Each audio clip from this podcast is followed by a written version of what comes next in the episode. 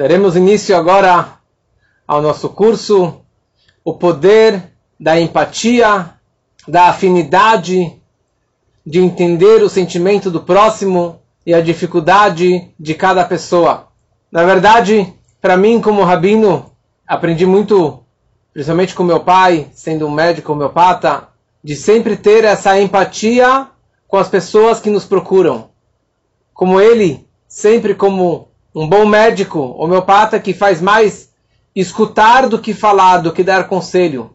E é isso que nós fazemos. Ficamos atrás da mesa ou atrás do telefone e as pessoas ligam, choram, pedem conselho, mas a primeira coisa que eles pedem realmente é alguém para escutar, alguém para poder abraçar eles, os seus sentimentos. Hoje de tarde recebi uma, um WhatsApp do meu personal, um não judeu, de um grande rabino americano, Rabino Jacobson, e eu fiquei assustado, assisti um vídeo de um rabino vindo do meu personal, e eu estava buscando uma história para abrir a minha aula, e a história veio a calhar exatamente com o tema da nossa aula de hoje.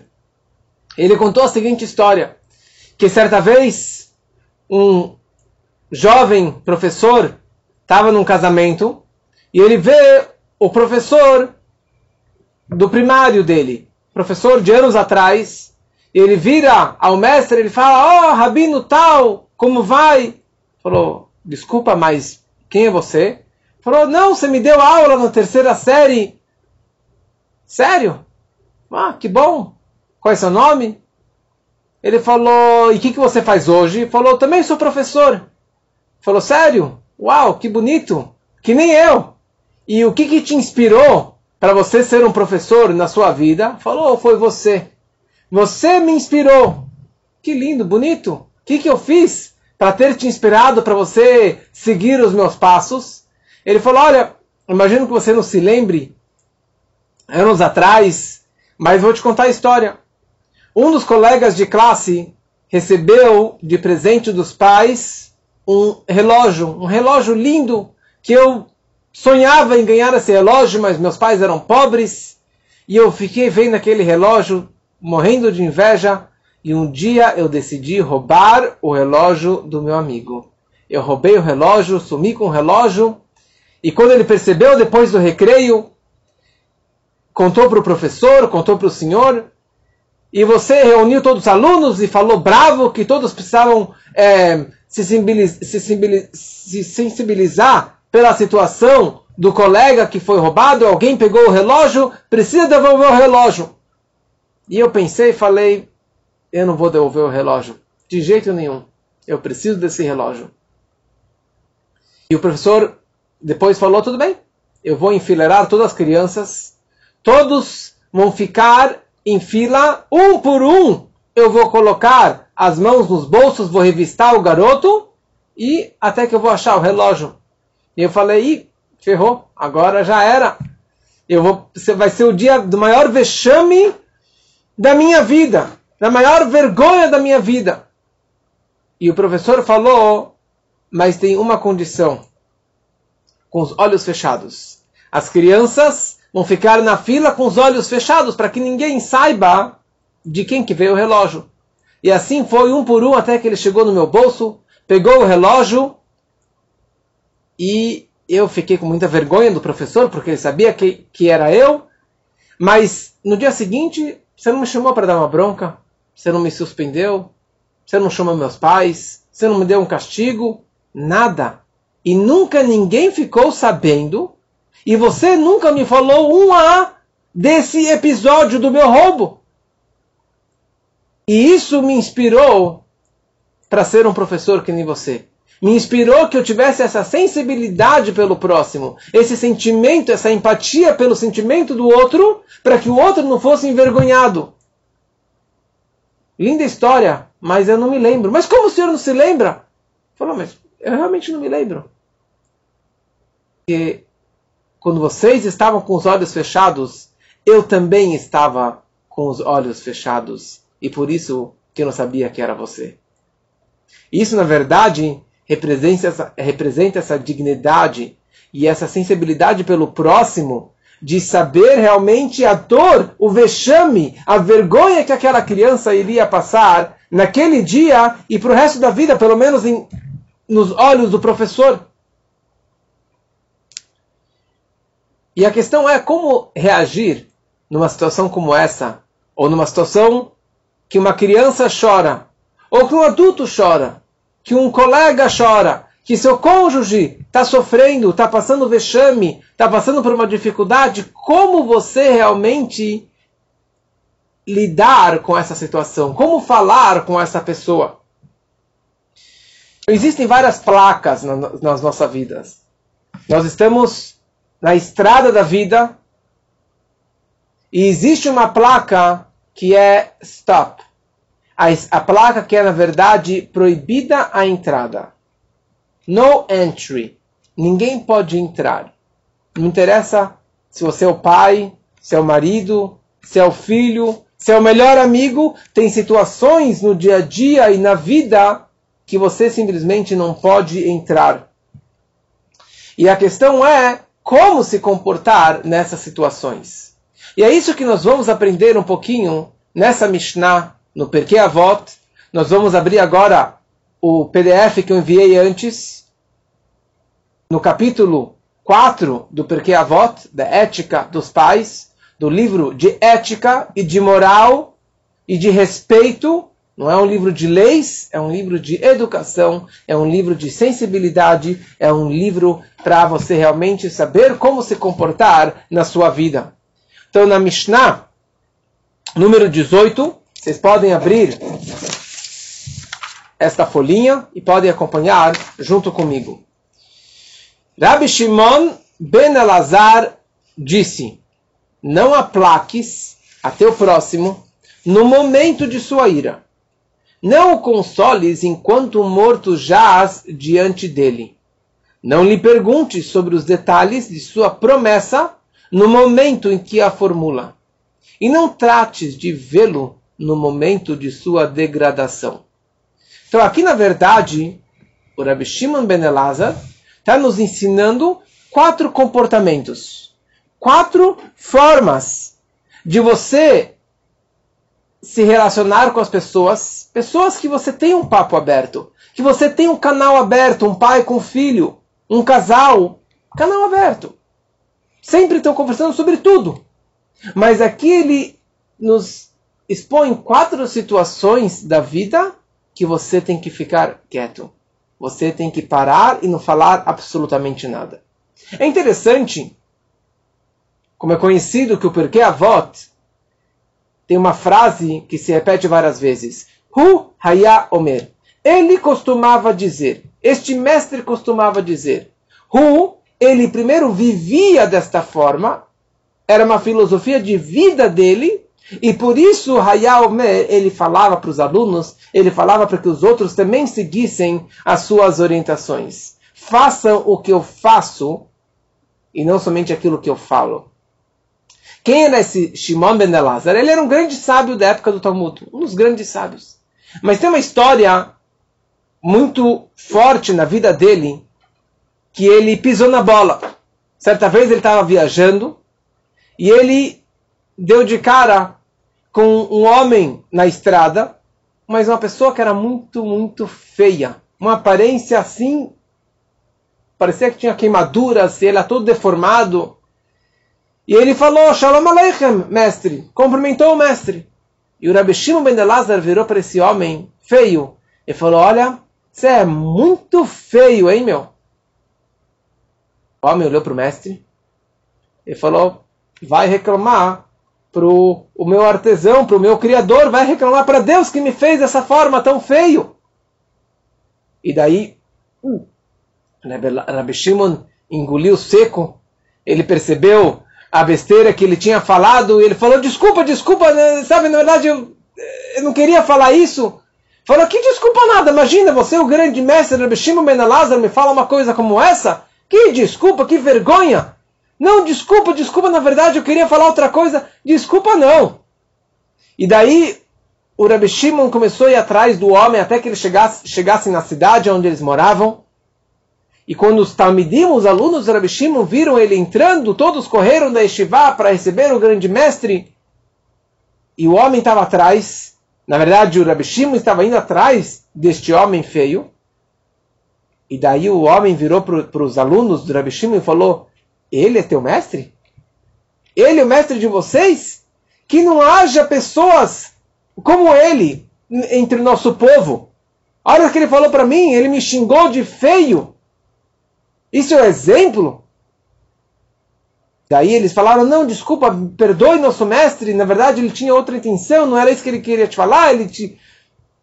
Daí ele permitiu, ele perdoou o Rabbi Shimon.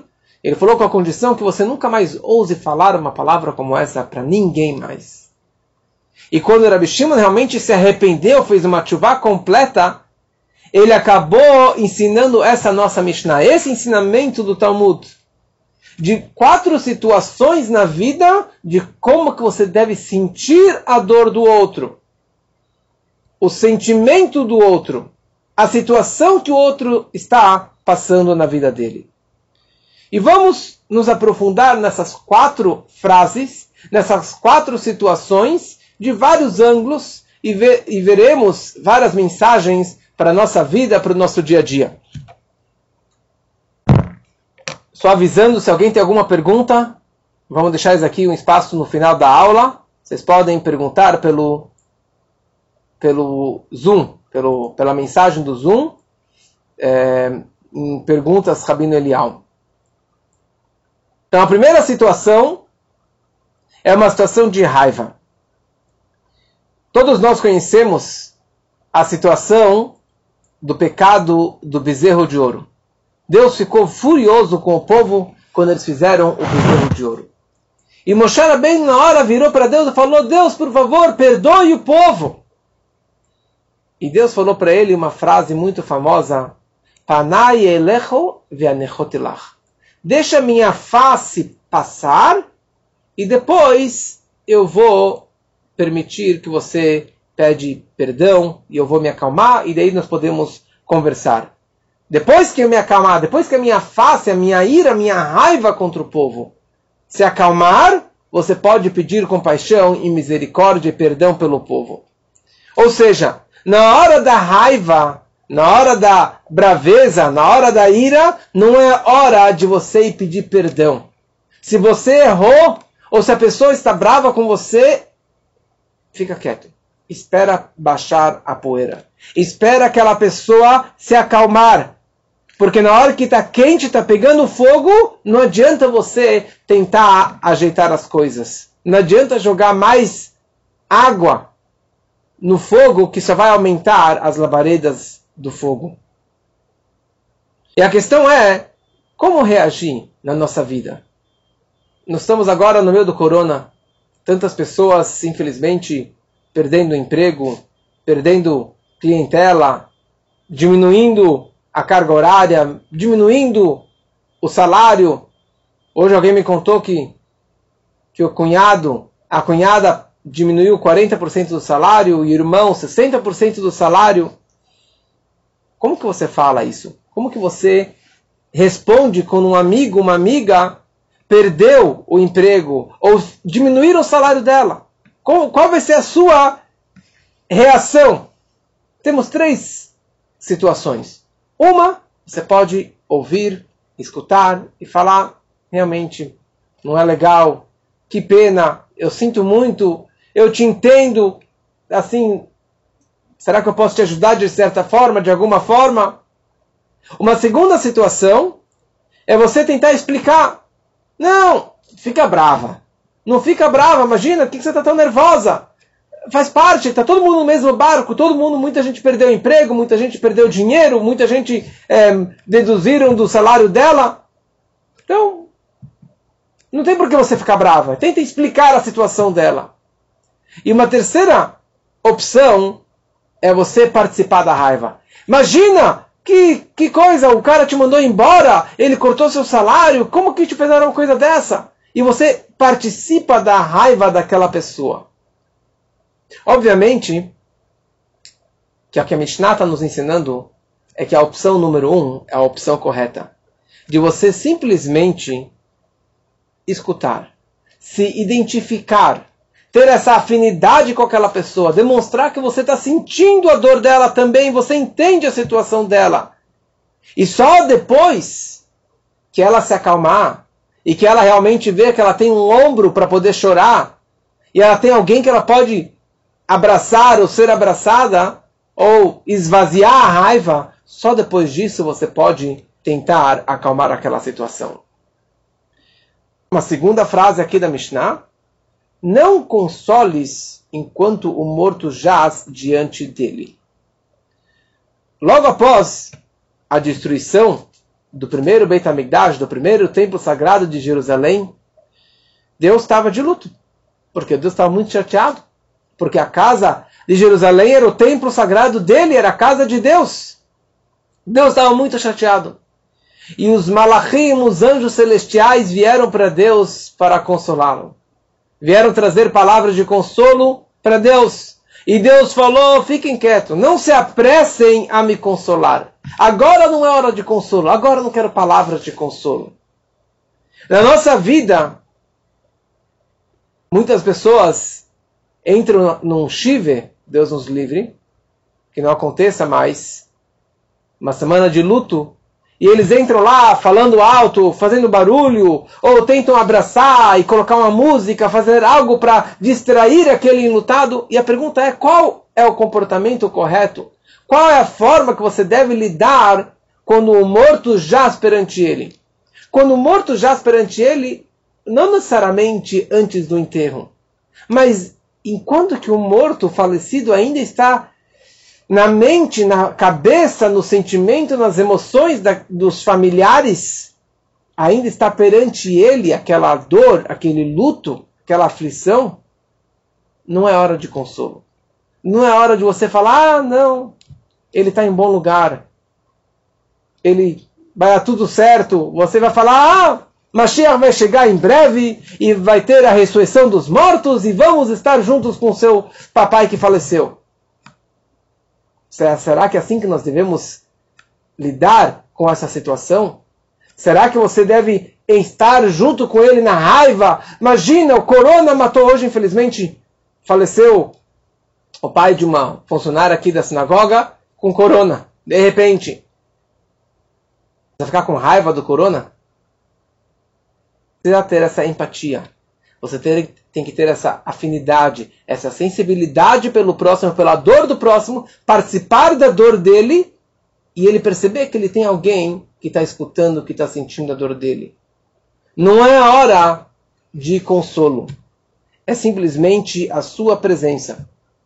E por isso, consta no, no Tanakh, na história de Jó, Yov, que era uma pessoa muito rica, família maravilhosa, uma pessoa muito estudiosa, e ele perdeu tudo. Perdeu a família, perdeu o dinheiro, perdeu a saúde, tudo.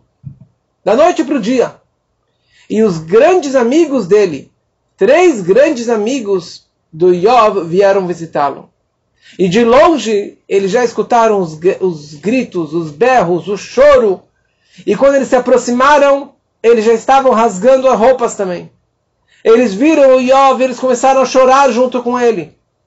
E eles sentaram com ele uma semana de luto, sentados com ele no chão, com a roupa rasgada. E eles simplesmente não falaram nada. Fala o Tanakh, Ve'en dover elav davar. Eles não falaram nem um A para o Yov. Eles estavam lá do lado dele, chorando, com a roupa rasgada, sofrendo junto com ele. Por isso, consta no Código de Leis que quando você entra na casa de um enlutado, você entra calado. Você entra em silêncio. E você não fala nada. Você entra com respeito, senta do lado do enlutado, da enlutada, e fica lá na sua. Não no celular. Você fica demonstrando o sentimento pelo próximo. E ele, somente ele, o enlutado, que pode começar uma conversa, abrir o papo. Você não pode falar, e aí, tá tudo bem? Ah, quantos anos tinha seu pai? ele estava doente, ele estava contra. Você fica quieto. Por quê? Porque você está desviando. Quem disse que ele quer conversar? Quem disse que ele quer te contar de novo pela vigésima vez a idade, a situação e a doença? Por mais próximo que você seja daquela pessoa, você não pode abrir a boca, porque é o momento dele. E nós nunca sabemos qual, de qual forma ele quer é, ser respeitado nessa hora. Uma terceira frase aqui no Porquê Avota, ele fala: Não lhe perguntes sobre os detalhes de sua promessa no momento em que a formula. Não é muito prática essa situação, mas tem algumas lições dessa frase. Quando alguém está criando um juramento, um neder, uma promessa, a Torá vai descrever isso na semana que vem. Alguém que faz um juramento. E quando ele fazia um juramento, a Torá sabe que a maioria das pessoas, quando fazem uma promessa, eu juro que eu nunca mais, ou eu juro que eu vou te dar tanto dinheiro, ou eu juro que eu nunca mais vou ter um filho. Aliás, por isso que a mulher, quando dava a luz, depois do parto, ela precisava trazer um sacrifício no templo. Porque ela jurou, na hora das dores do parto, eu nunca mais vou ter um filho. Mas não é o que ela realmente quer. Ela vai ter um filho depois. Mas na hora do parto, da dor, do desespero, ela grita que eu juro que eu nunca mais vou ter um filho. E por isso que a Torá permitiu a Tarad Nedarim, a anulação daquela promessa. Então, você nunca pode pegar a pessoa em flagra na hora que ela está prometendo, fazendo esse voto. Olha, eu juro que eu nunca mais vou fumar. Eu vi amigos morrendo por causa do álcool, então eu juro que eu nunca mais vou, vou beber. Você não pode ir naquela hora e ver, ah, eu vi que você, você tomou ainda uma cervejinha, você tomou uma cachaça. Você não pode pegar na hora quente. Porque se você pegar ele em flagra naquela hora, ele vai. Ele está tão quente que ele pode extrapolar. Ele pode ficar muito mais bravo ele pode aumentar aquele juramento. Digamos, o cara fala: nunca mais vou comer carne. E você fala para ele: mas você não vai comer mais carne, ou frango ou peixe? Ah, não vou comer mais nada disso. Porque já está tão nervoso, está tão empolgado, entusiasmado naquela hora do juramento que ele acaba aumentando muito mais aquele juramento. E o quarto caso, não trate de vê-lo no momento de sua degradação. Que é exatamente a história que nós contamos antes. A grandeza, a sabedoria e a, e a inteligência desse mestre, desse professor, que todos fecharam os olhos.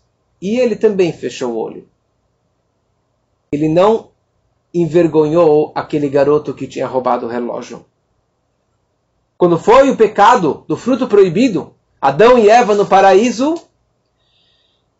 eles comeram do fruto, e Deus não pegou eles na hora que eles arrancaram do fruto e comeram e falou: Ei, acabei de falar para vocês não comerem do fruto. Não, não é isso que a Torá nos descreve. Eles comeram do fruto, eles se sentiram nus, pegaram folhas e se cobriram. E depois eles ouviram a voz de Deus passeando pelo paraíso. E daí Deus virou para Adão e falou: Adão, Ayeka, aonde você está? Ah, estou aqui, Deus. Ah, mas por que, que você está se escondendo? Será que você comeu do fruto daquele que eu falei que você não comesse você comeu? E daí começou uma conversa. Mas na hora da degradação, na hora da vergonha, na hora que ele estava pecando, Deus não, não atacou ele. Porque naquela hora você não sabe quais serão as situações, quais serão as consequências se você atacar ele naquela hora da maior vergonha. É uma vergonha que ele nunca vai esquecer para sempre.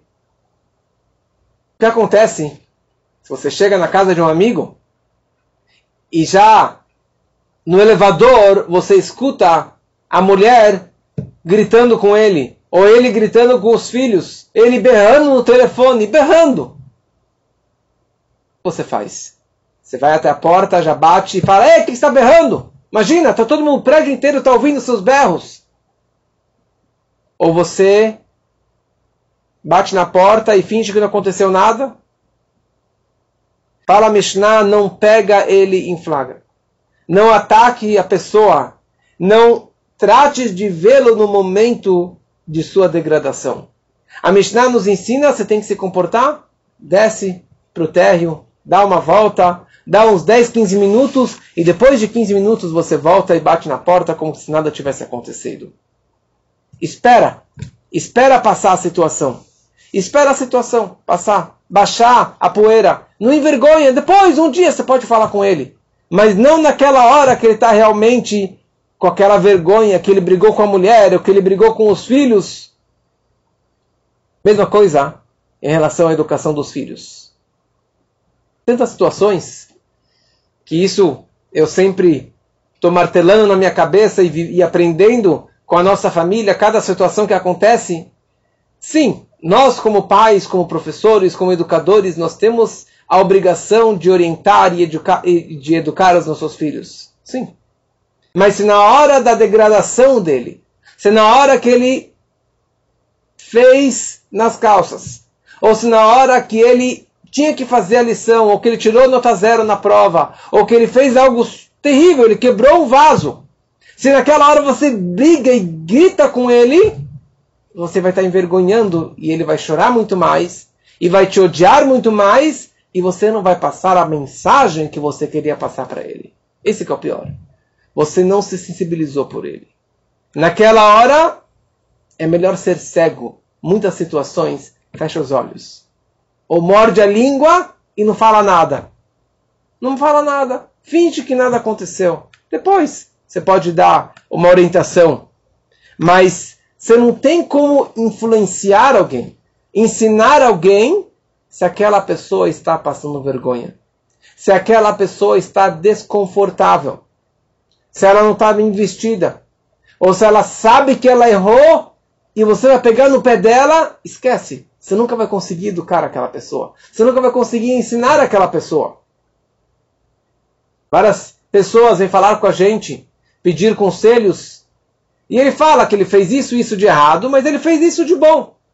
Você precisa focar naqueles 10% que seja do meio copo cheio. Aquele pouquinho que ele fez de positivo, é isso que você precisa enxergar e é isso que você precisa colocar o holofote no positivo e não nas falhas, e não nos erros, e não nos pecados. E a questão é, por que não? Por que não se intrometer? Por que não entrar naquela hora quente e advertir aquela pessoa? Ele traz aqui algumas explicações. Primeira coisa, o ouvinte, ou a pessoa que fez de errado, que está raivosa, ou está entusiasmada, ela é incapaz de receber a sua mensagem. Na hora que ela está com raiva, e ela está quente com a raiva, ou ela está com inveja, ou ela está gritando, ela não está disposta a te escutar. Ela não é um receptáculo. Ela não tem como receber as suas mensagens. Não tem como receber as suas orientações. Não ajuda nada. Primeira coisa, não ajuda nada você falar para ela. E segunda coisa, você só vai piorar a situação. Você vai colocar mais lenha no fogo. Você vai aumentar na raiva dela, você vai aumentar na vergonha daquela pessoa, mas você não vai melhorar a situação. Por isso consta no Talmud que a fala ou uma palavra vale uma moeda e o silêncio vale duas moedas muitas situações vale mais você fica, vale mais a pena você ficar quieto, não falar nada, do que abrir a boca e, e, e estragar a situação. Se você quer influenciar positivamente no outro, na próxima pessoa, no seu amigo, você precisa ter certeza que ele vai acatar, que ele vai receber. Serão palavras que serão acatadas. Como está escrito, Dvarim lev Nichnasim elalev. Palavras que saem do coração, elas entram no coração. Mas não é qualquer momento que palavras que saem do coração vão entrar no coração. Tem que ter o seu timing correto. E o filho do Rabbi Shimon, como temos aqui na nossa folha, o Rabbi Lazar ben Shimon, ele diz a seguinte frase. Da mesma forma que é uma mitzvah falar, falar algo que será escutado, assim também é uma mitzvah não falar algo que não será escutado. Ser sábio. Como porque a volta escreve em outro lugar, que o, o, o, sinal de um raham, de um, de um sábio, é aquele que fica em silêncio. Não é aquele que fala o tempo todo. É ficar em silêncio. E aqui tem uma história maravilhosa para ilustrar essa ideia do Rabbi Israel Mivizhnitz.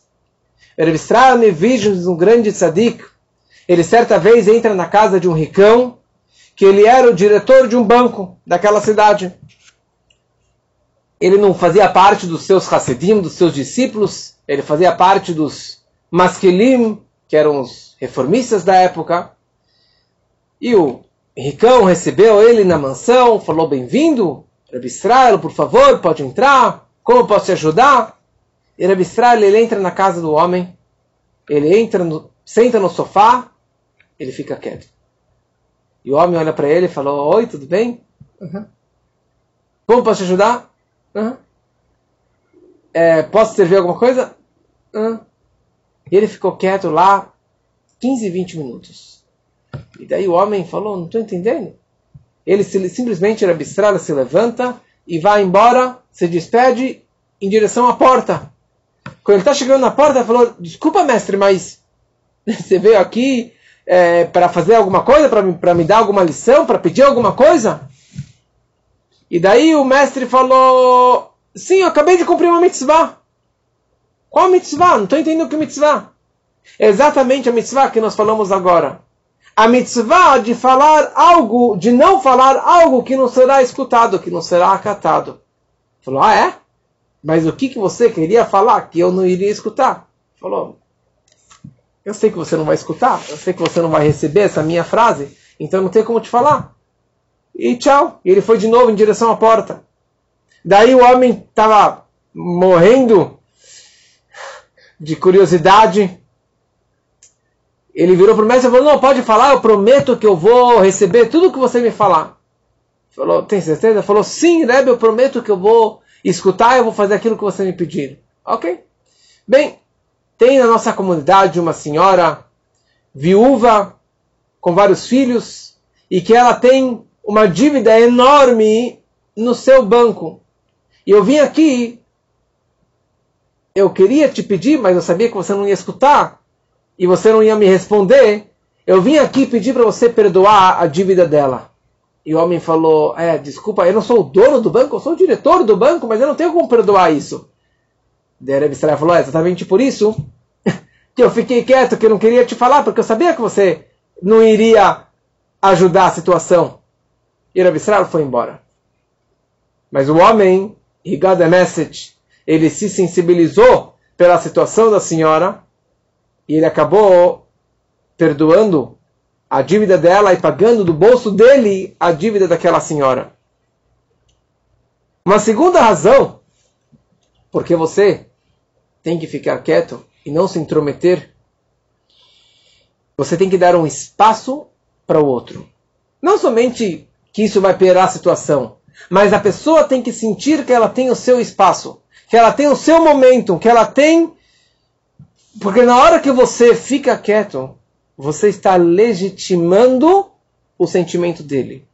Você está demonstrando que a emoção dele, a dor dele, a raiva dele, o luto dele é legítimo, é verdadeiro. E você não está querendo desmentir esse, esse sentimento. Só é interessante que na hora do luto, de novo, Deus nos livre que não aconteça, mas um enlutado não pode segurar uma criança. Um enlutado, sei que muita gente não, não gosta disso e não cumpre essa lei, mas um enlutado não pode brincar com uma criança. Ou qualquer coisa que traga para ele conforto e alegria. Porque com isso você está tirando a dor dele. Você está querendo esquecer a dor.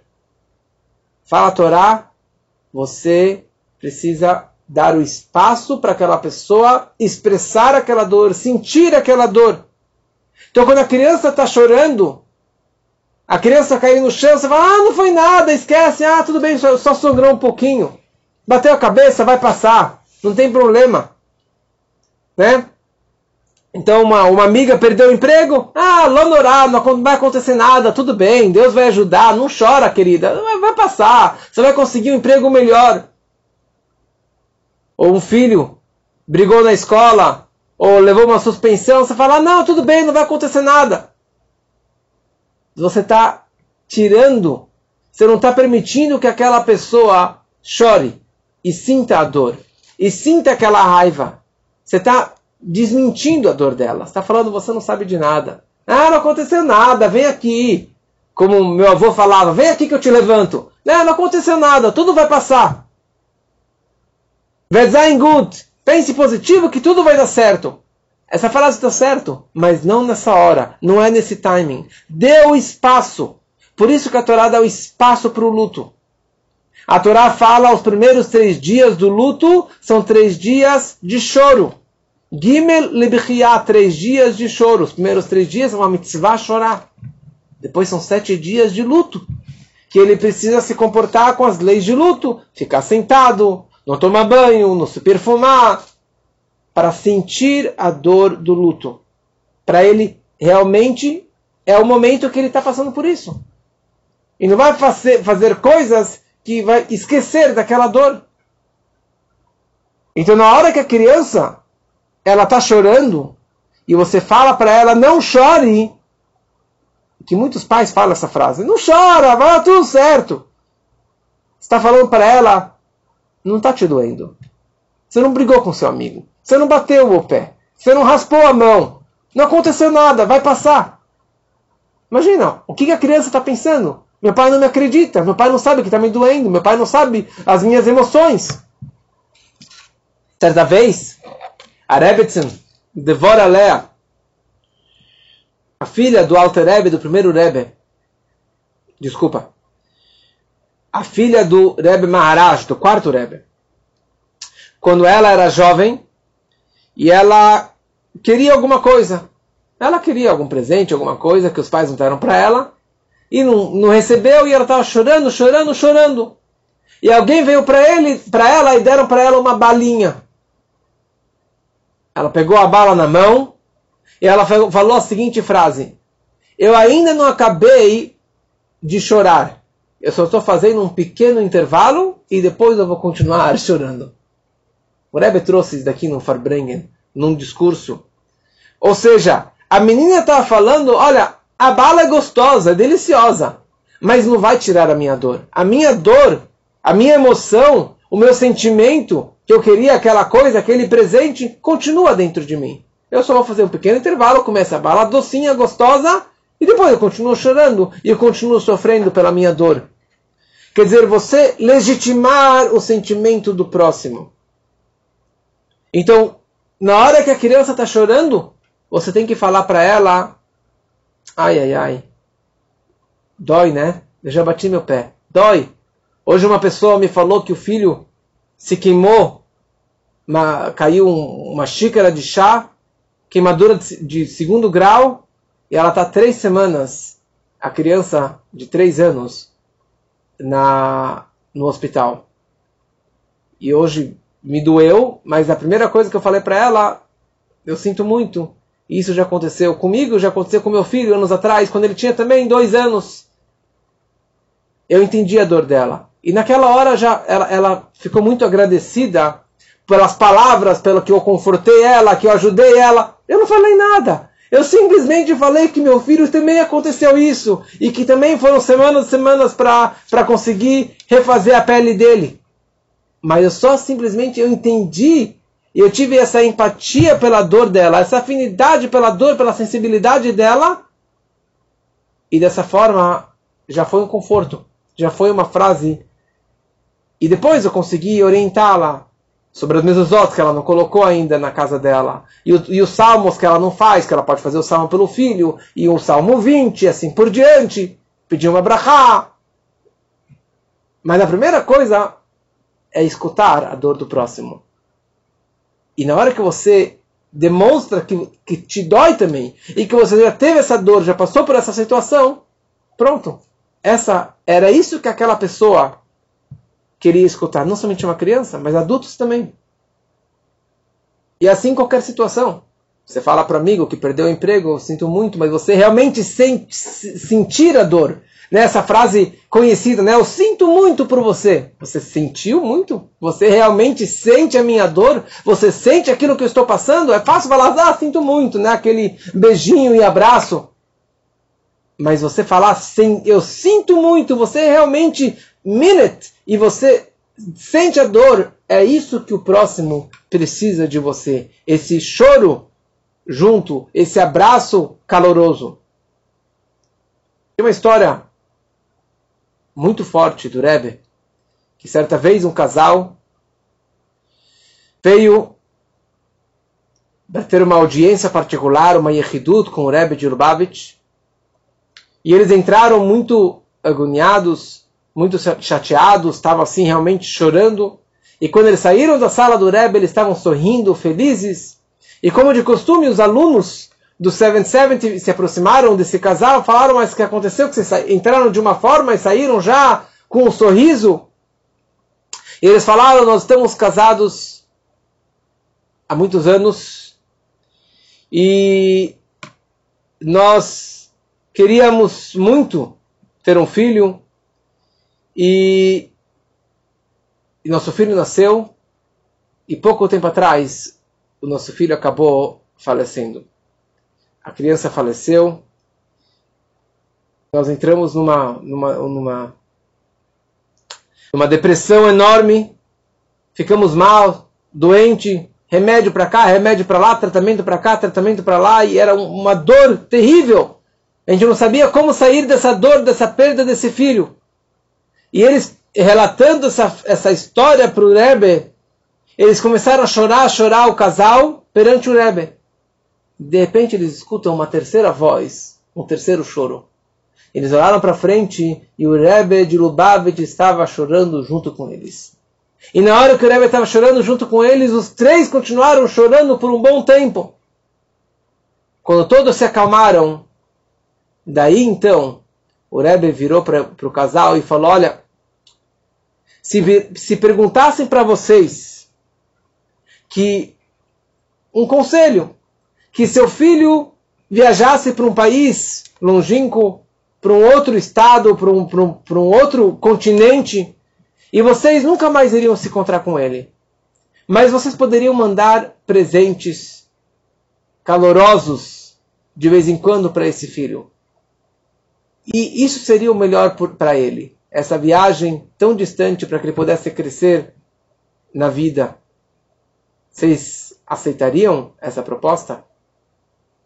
casal se entreolhou e falaram sim.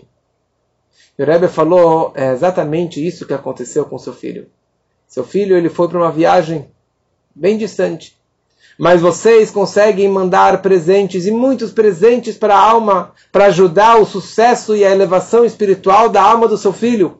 Fazendo Kaddish, fazendo mitzvot, fazendo tzedakah, estudo de Torá em prol da elevação da alma, vocês estão, na verdade, ajudando em prol da alma, da elevação da alma do seu filho. O que aconteceu aqui? Primeiro o Rebbe teve esse momento de silêncio. Depois ele chorou junto com o casal. E depois que ele demonstrou que ele tem coração. E que a dor deles é a dor dele também, porque ele é o pai, ele é a cabeça do povo de Israel.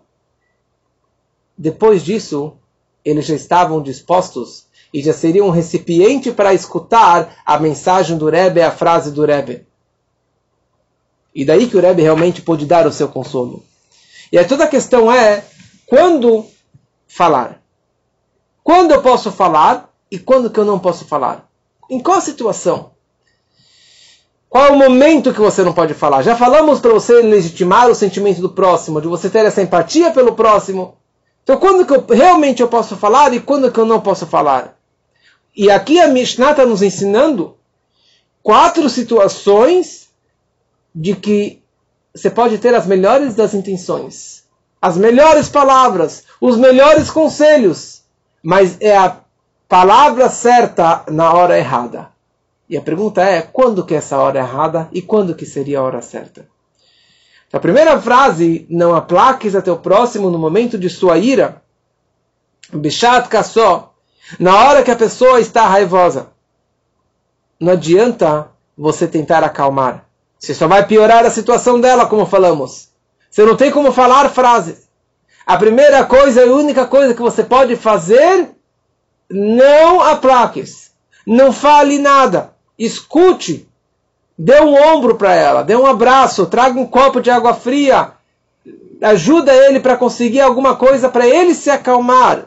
E só depois, quando, né? Quando ele se acalmar, que você pode dar esse conselho para aquela, aquela criança. Então o filho, ele não ganhou em primeiro lugar naquela competição. Então não adianta você tentar explicar, sabe, você poderia ter sido melhor. Espera, deixa baixar, depois você conversa com ele. Sua amiga tá, tá brava com a sogra, sua mulher está brava com você, o seu marido gritou com você, o seu filho está bravo com você. Não fala nada. Escuta. Escuta aquela situação. Nós temos dois ouvidos, um para entrar e outro para sair. Tem situações que você precisa simplesmente escutar e não falar nada, não dar nenhum conselho. Uma segunda situação, dor. Não o consoles enquanto o morto jaz diante dele. Naquela hora a pessoa ela está mergulhada naquela dor. Ela está mergulhada naquele sentimento, naquele luto, naquela aflição, naquele fracasso. E não somente na hora de uma perda de um ente querido, mas qualquer situação de dor. Qualquer situação de, um, de, um, de uma morte, quer dizer, de um, de um sonho que a pessoa ela tinha, ela perdeu. Não tente acalmar aquela situação. Naquele momento a pessoa ela está decepcionada. A criança ela queria fazer uma obra de arte e deu errado no último momento. Ela construiu uma empresa inteira. Tem um amigo que ele veio de Portugal. Ele está escutando nossa aula agora. Ele veio de Portugal para São Paulo para abrir um, um hostel. Ficou aqui algumas semanas e quando já estava terminando o projeto, simplesmente fecharam o projeto inteiro porque por causa do corona, que não tinha dinheiro, que não valia a pena abrir o estava todo empolgado e para ele ele perdeu tudo aquilo que, ele estava planejando. Naquele primeiro momento, não adianta você falar ah, tudo vai dar certo. Você precisa escutar a dor do outro. Não é a hora de você consolar. Não adianta você falar, ah, haverá novas oportunidades, Deus vai, Deus vai ajudar, a providência divina escuta. Escute a situação do outro. Junte-se à dor daquela pessoa. E mesma coisa, o terceiro caso. Quando a pessoa está numa promessa, ela está entusiasmada, ela está empolgada por uma situação. Por isso que ela jurou que eu nunca vou fazer tal coisa, nunca mais vou fumar, nunca mais vou tomar. Ou você vê um casalzinho jovem, com aquela paixão, com aquele calor, e você quer falar, sabe, a vida não é tão aquele mar de rosas, você quer baixar aquele calor, aquela empolgação? Ou a criança, quando ela entra na escola, na primeira série, ela já, já com os cadernos, ela pinta todos os detalhes. Meu filho, da primeira série, ele pega com os mínimos detalhes e desenha, desenha. Eu quero falar para ele, não precisa desenhar tudo isso. Não, não precisa ficar horas e horas. Mas para ele isso é sagrado. Para ele isso é um entusiasmo, é algo muito importante na vida dele.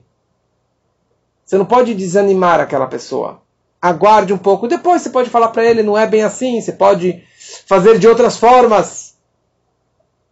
E a quarta situação que a Mishnah nos ensina, não trate de vê-lo no momento de sua degradação.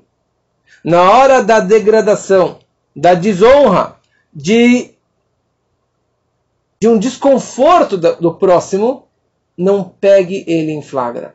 Não, não adianta você pegar ele naquela hora que ele está se envergonhando, você pegar. Tem muitos doentes ou mulheres que deram à luz que não querem visitas. Para ela é uma vergonha. Uma pessoa que está tá internada ou que está doente, ela não quer, ela prefere não ter visitas porque ela não está bem vestida, não está bem maquiada, está com todos os equipamentos e está com sangue para cá e para lá, ou está usando uma fralda. Tem gente que passa vergonha. Então não adianta você pegar e querer ajudar a visitar aquela pessoa sabendo que você vai acabar envergonhando ela, porque para ela é uma vergonha que ela está usando uma fralda, ou que ela está tomando aquele remédio, ou que ela está no hospital psiquiátrico, ou que ela está passando por uma situação complicada na vida dela, ou que uma pessoa que era muito bem de vida e ele faliu, perdeu tudo, ele é uma vergonha. Está revoltado na vida. Na hora que o pecado está na tua frente, não advirta. Feche os olhos, morde a língua, fala depois. Naquela hora, finge que não aconteceu nada. Não, não dê bola para aquela situação. E a questão é, tá bom, tudo bem. Eu não vou falar na hora do luto, da raiva, da dor, do entusiasmo, da vergonha. Mas tem alguma hora que eu sim posso falar? Tem alguma hora que eu sim posso educar meus filhos? Que eu sim posso falar aquilo que eu queria falar? Sim. Moshe Rabbeinu, antes que ele faleceu, a vida toda ele esperou para dar essa orientação ou lembrar as falhas, as transgressões do povo durante toda a sua liderança. Mais de 40 anos.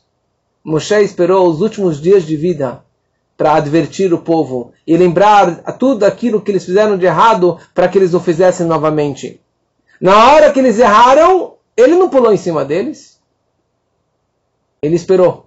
Ele esperou 40 anos para advertir os filhos, para advertir o povo de Israel. Para não envergonhar eles e também para que eles pudessem acatar e receber aquela mensagem. Mesma coisa aconteceu com o patriarca Yaakov. Ele só advertiu os filhos no final da vida. O rei Davi advertiu o rei Salomão só no fim da vida, antes de falecer. Assim também Yoshua, o Samuel e assim também outras pessoas só no final da vida. Porque na hora da falha, você vai causar um desconforto para aquela pessoa. Com toda a razão que você tenha, com as melhores das intenções, você vai acabar, acabar envergonhando aquela pessoa e vai ter um efeito colateral muito, muito ruim. E assim também a história de Esther e Hashverosh. A Esther, ela sabia do decreto terrível de Purim de Ahasverosh. Ela esperou três dias jejuando, ela e o povo todo. Só depois ela foi até Ahasverosh e falou: Vossa Majestade, meu querido marido, eu gostaria de fazer uma refeição, de convidar você junto com a mãe para uma refeição. Chegou na refeição, a Hashverosh falou: O que, que você quiser eu te dou, minha querida Esther. Falou: Eu quero mais uma refeição amanhã. E só naquela refeição, depois de vinho, depois de um tempo, que a Esther falou o que ela queria pedir para que Esther, que, que Hashverosh anulasse o decreto do Haman e Haman acabou sendo enforcado.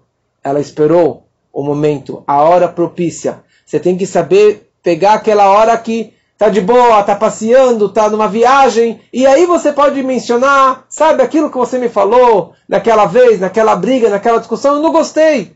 Eu não gostei da, da forma que você é, me agrediu. Então, não dar broncas na hora. Isso para o seu cônjuge, para os seus filhos, para os amigos ou para qualquer outra pessoa.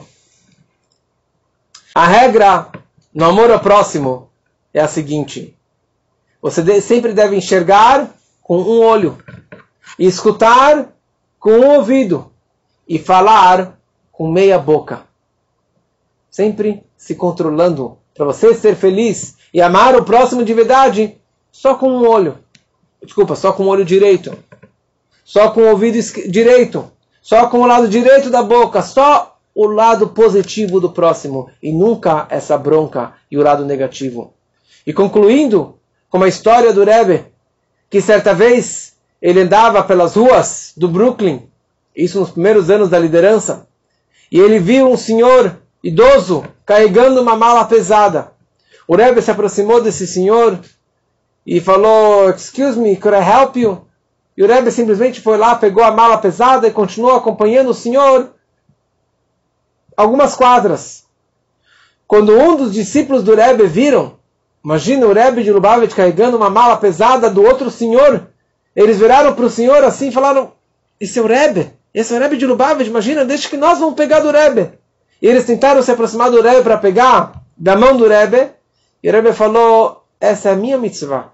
Eu também quero cumprir essa mitzvah para ajudar essa pessoa nessa situação.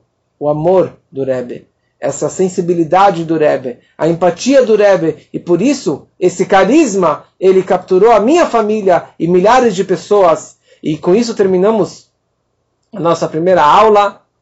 E semana que vem, se Deus quiser, o próximo capítulo, como ser ágil como a gazela, agilidade da vida. Esperamos todos na semana que, na semana que vem, se Deus quiser.